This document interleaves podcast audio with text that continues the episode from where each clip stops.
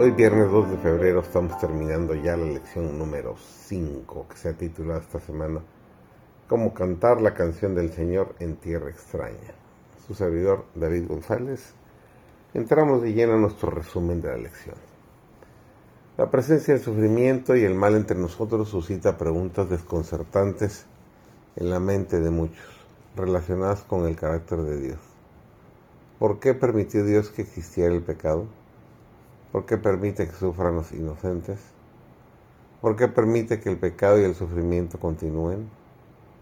¿Por qué prosperan los impíos? ¿Han fallado las promesas de Dios en la Biblia? ¿Las escrituras son simplemente una bella obra maestra de la literatura? ¿O peor aún, la Biblia y sus promesas son delirios de mentes piadosas pero sin ninguna base en la realidad? Porque en última instancia Dios, como alegan las mentes celulares, no existe.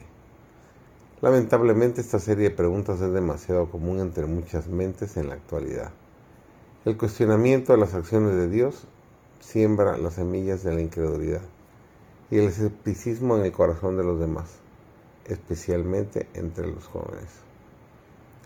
Con demasiada frecuencia, cuando estas preguntas de incredulidad surgen en la mente de los creyentes, el resultado es que el amor de la mayoría se enfriará.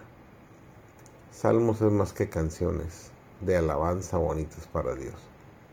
Pretende ejercer un profundo impacto en nuestra comprensión de cuestiones tan complejas como la existencia del pecado y el sufrimiento. Cuando analizamos el salterio a la luz de este desafiante tema, volvemos a maravillarnos ante la cruda honestidad de los salmistas en sus oraciones. Su franqueza nos recuerda que también nosotros podemos hacer preguntas al Señor.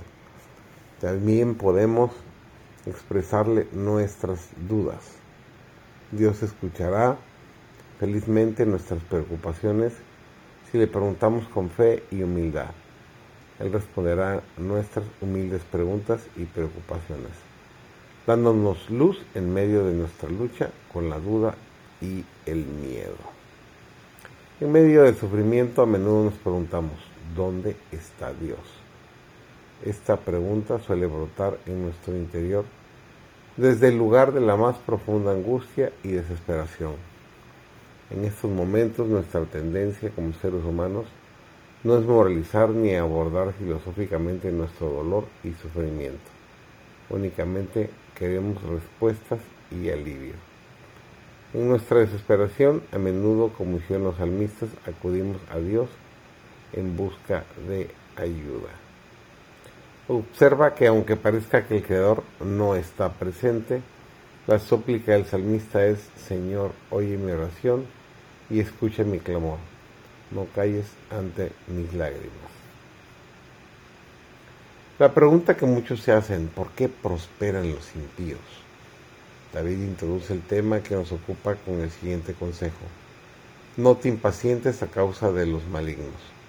Resume el fundamento de su consejo antes de pasar a su principal preocupación, que es el creyente. David lo anima con varios principios para vivir piadosamente. El salmista nos invita a confiar en Dios en medio del sufrimiento y las pruebas. La mayoría de las veces probablemente no obtengamos respuestas claras a nuestras preguntas más desconcertantes de este lado de la eternidad. A veces ni siquiera no sintamos la presencia de nuestro protector celestial a nuestro lado, o podemos sentir que las promesas de Dios fallan pero debemos recordar los imperativos morales de los salmistas. Confía en Dios. Independientemente de las circunstancias, recuerda sus maravillas en tu vida. Estudia más a fondo la palabra de Dios. Aférrate a las promesas de Dios y sujétate fuertemente al Señor. La salvación de los justos viene del Señor. Él es su refugio en tiempo de angustia. El Señor los ayudará y los librará, los libertará de los impíos y nos salvará, porque en Él esperaron.